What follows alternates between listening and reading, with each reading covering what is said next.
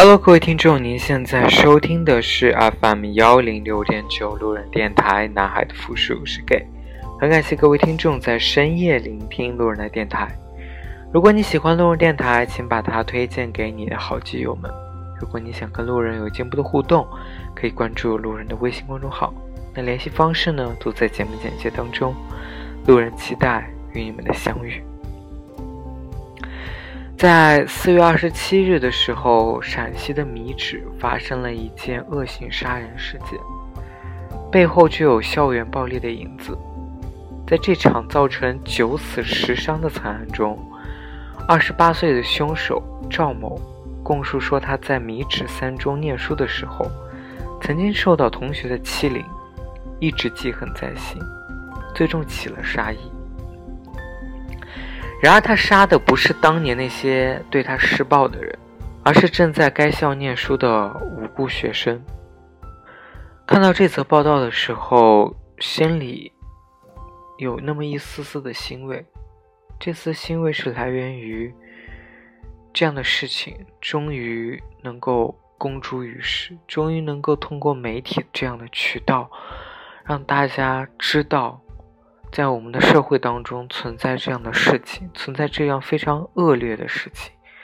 并且导致了惨不忍睹的结果。我非常不喜欢或者是痛恨的一点是，嗯，我们我们当今的社会或者我们当今的一些媒体，主流的媒体。很喜欢去宣扬一些我们很好，我们发展的很棒，我们多么多么的优秀，或者我们怎么怎么怎么样的好，而真的去掩饰了许多在这个发展当中存在的问题。这些问题可能已经在我出生的时候，在我经历的那些学生时代的时候，它就是存在的。可是，一直到现在，过了十多年了，可能这样的问题才会因为这样恶性的这种社会影响而被曝光出来。最近在媒体上，我们很经常的会去看到一些关于女权的讨论，关于一些什么这个猥亵。啊这个未成年人的这些讨论等等的这些问题，终于在最近的这个时间点被一件一件的给爆出来，并且成为了社会的一个关注的焦点。说到校园暴力，其实我初高中的时候经历过这样的校园欺凌的事件。所以我能够深刻的体会到，说这样的事情对一个人今后的影响或者造成的这种心理阴影是有多大。小的时候我很胖，可能也就是因为肥胖的关系，所以到了初中的时候，正常男生已经开始呃变声，但是我却没有。所以那个时候，我的声音其实啊，准确来说很细、很尖、很像女生。也就是因为我声音的问题，然后以及我这个体重的问题，就外形的问题，在初中的时候，我其实是算是班里被排挤的对象，唯一一个被排挤的对象。其实不只不仅仅是男生排挤我，包括女生也是。我记得印象有一次最深刻的，我因为肥胖的关系，我其实非常抗拒上体育课这件事情。我相信，在初高中有肥胖经历的这些同学们，你们肯定也是跟我一样的，就是我是一个非常非常怕上体育课的人。即使到了大学的时候，我都非常讨厌、非常厌恶上体育课，因为我觉得上体育课就是一件让别人来嘲笑我的事情。因为我可能我跑步跑得不快，或者我甚至坚持跑不下来，甚至做其他任何的这种运动的时候，我都是在班里就是给男生拖后腿的，或者是我可以说我是倒数第一。这完全是给了别人机会拿我来当笑柄的，所以我那段时间就是一直非常抗拒上体育课。刚好那一次事情是发生在上体育课的时候，我们做操，然后我的裤子不知道怎么破了，就被前面被我后面的有一个男生给看到，那个男生就当众就说出来了，然后引得所有的班里的同学都在议论，就上课的时候就都在。就哄堂大笑，然后老师，体育老师，其实因为我不爱上体育课，所以我跟体育老师的关系并不好。体育老师对我真的，就算是我算是体育老师眼中的那种眼中钉一样，所以体育老师对这样的事情也不管。当时我真的觉得很委屈，所以就立刻。就直接就回到教室里面，然后一个人在默默的在教室里面哭，因为当时被嘲笑的时候，真的是全班所有的人那种状况。后面这件事情呢，嗯，被班主任知道了。我觉得班主任，因为我家里的关系，就是我姑姑是刚好是学校的小学老师，因为我当时在上初中嘛。啊，我姑姑是小学老师，所以我们班的班主任把这件事情给我姑姑讲。我姑呢，又放学以后回到家里，又给我到我们家给我爸妈讲了这件事情。从头到尾，我能够看到的反应就是，所有。所有长辈们的反应都都是，并不是那个男生都不，并不是指责那个男生有什么做错的，而是指责我，我不应该不像个男生的那个样子。包括我的这个，我姑姑到我们家里去给我爸妈说这件事情的时候，我父母表现出来的那种。态度是觉得是非常抱歉，或者是非常有歉意的那种态度，是因为我不像个堂堂正正的男生一样，是所以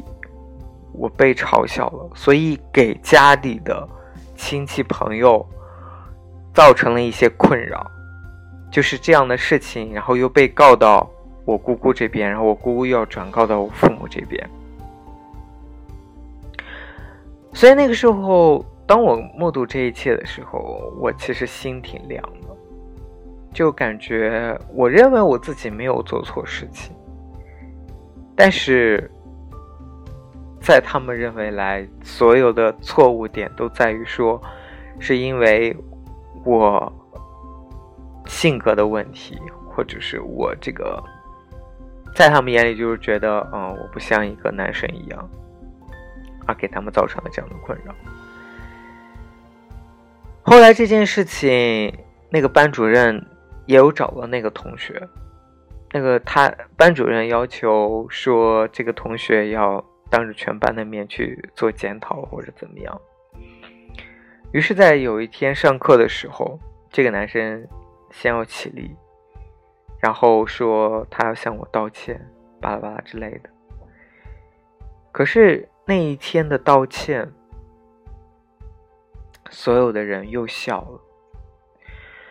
笑的点依旧是我，而不是那个那个道歉的男同学。所以当时初中的时候经历这件事情，不过后面也还好，就是没有把这件事情特别放在心上。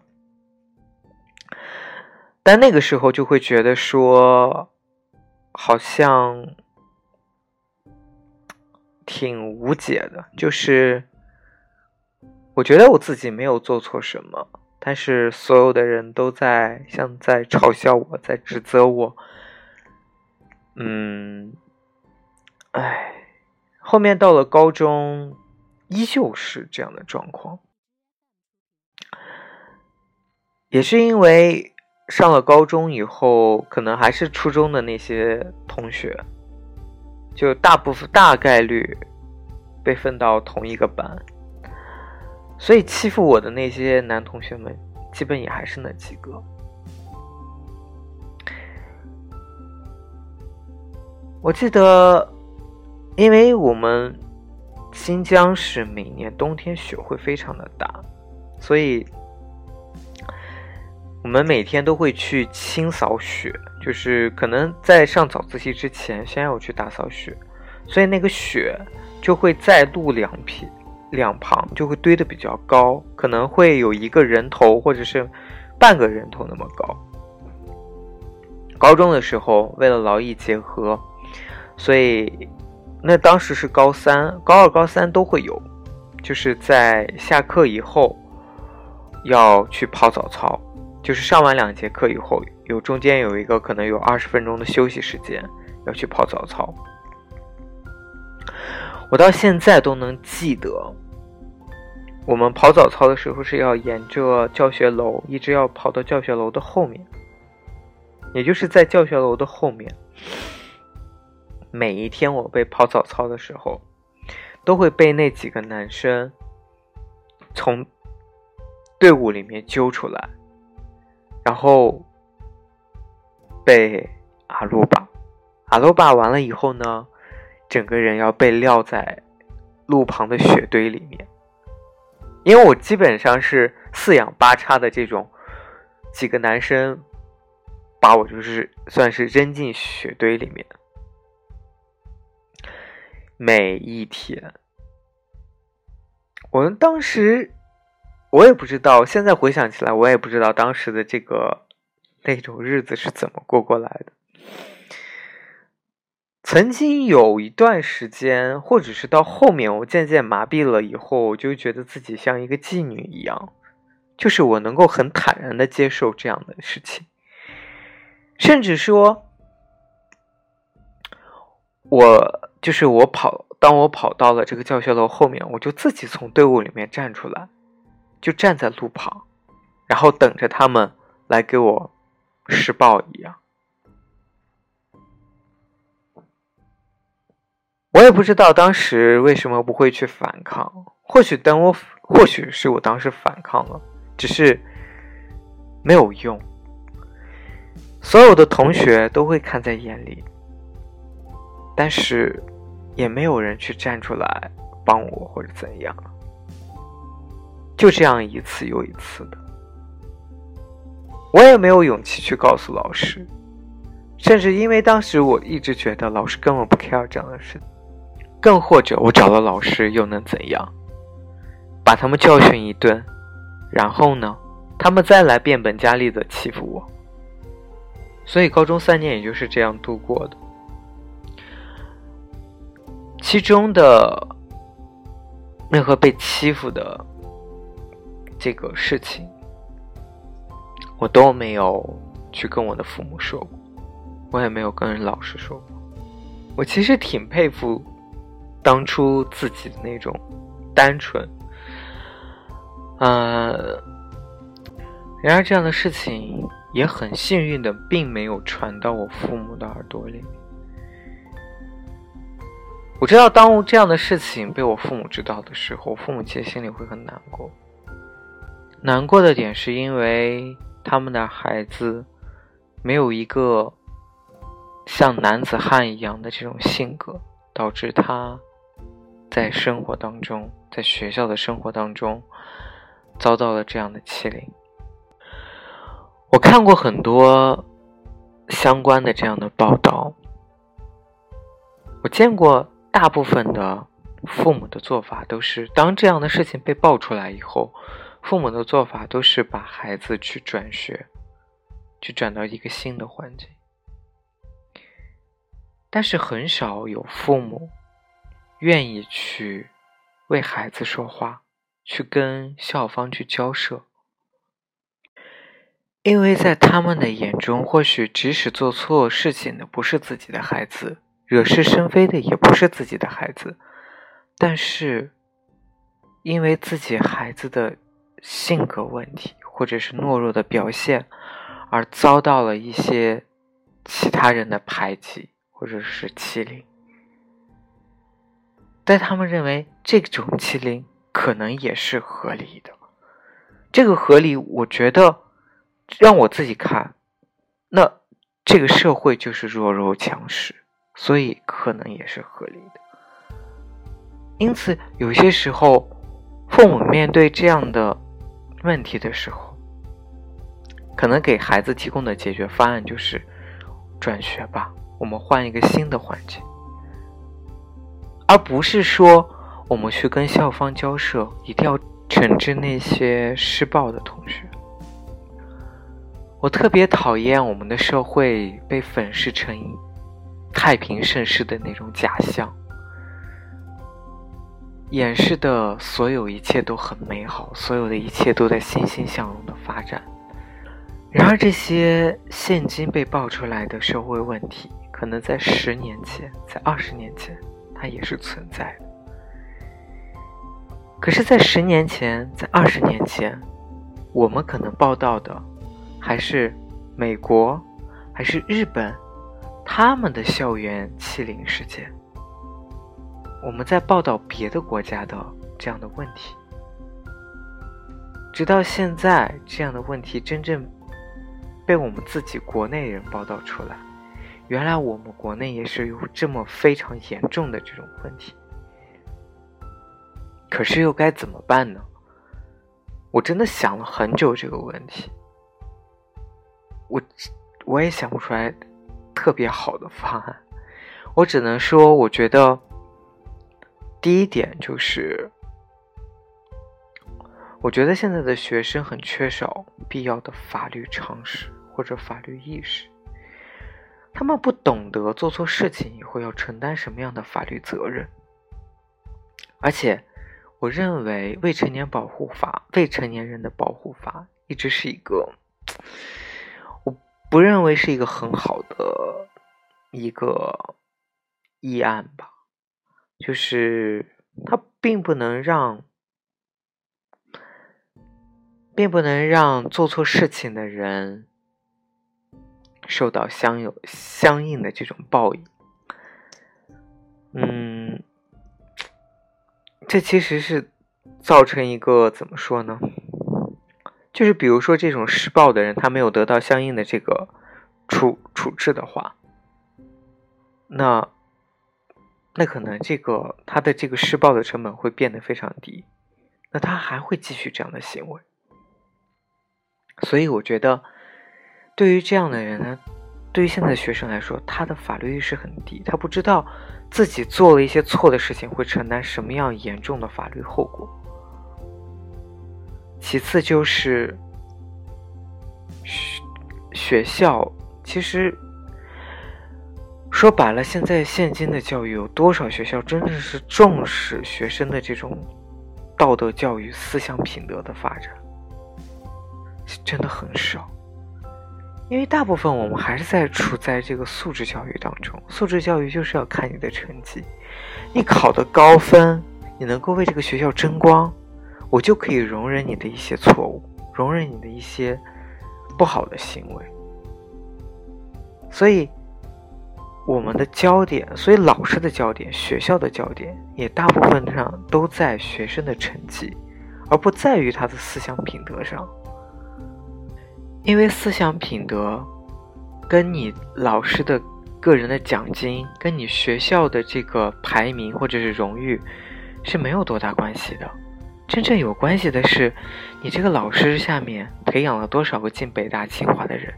你这个学校下面出了多少个进北大清华的人，这才是体制内需要去考核的事情。最后一点呢，就是说难听一点，就是以暴制暴。对付这种欺凌同学的人，就一定要有更严厉的这种方式，去同样的回击他。我哥现在教育我的小侄子的时候，就会告诉他说：“如果有小朋友来抢你的东西，你你不想给的时候，你就不要给；当别人拿的时候，你就要从他手里夺过来。你可以甚至可以去打他，你可以去推他，但是你要保证你自己的利益不要受到伤害。”当我哥这么教我小侄子的时候，我真的是说不出来，这是到底是一种正确的方式还是不正确的方式。但确实，我只能说它是一种对自己来说能够确保他利益、能够自保利益的一种方式。但其实再想一想，我觉得这样的事情在现实当中发生的概率也是非常小的，就是以暴制暴的这种。因为往往被欺负的那些人，是在性格上比较懦弱，或者是在生理上本来就不占优势的那些人。我常想一件事情，就是我初高中遇到的那、经历过的那些事情，或许他们并不是针对我这个人。而是针对像我这样一类人的这个群体，我只是这个群体当中一个典型的代表，所以他们把所有的矛头指向了我，所以我会被他们这样的欺凌。青春期的孩子容易变好，也容易变坏，既不想把自己当孩子，又没有真正的成年。所以说，不要指望你能用爱去感化那些人，只能声嘶力竭的去奋力反抗。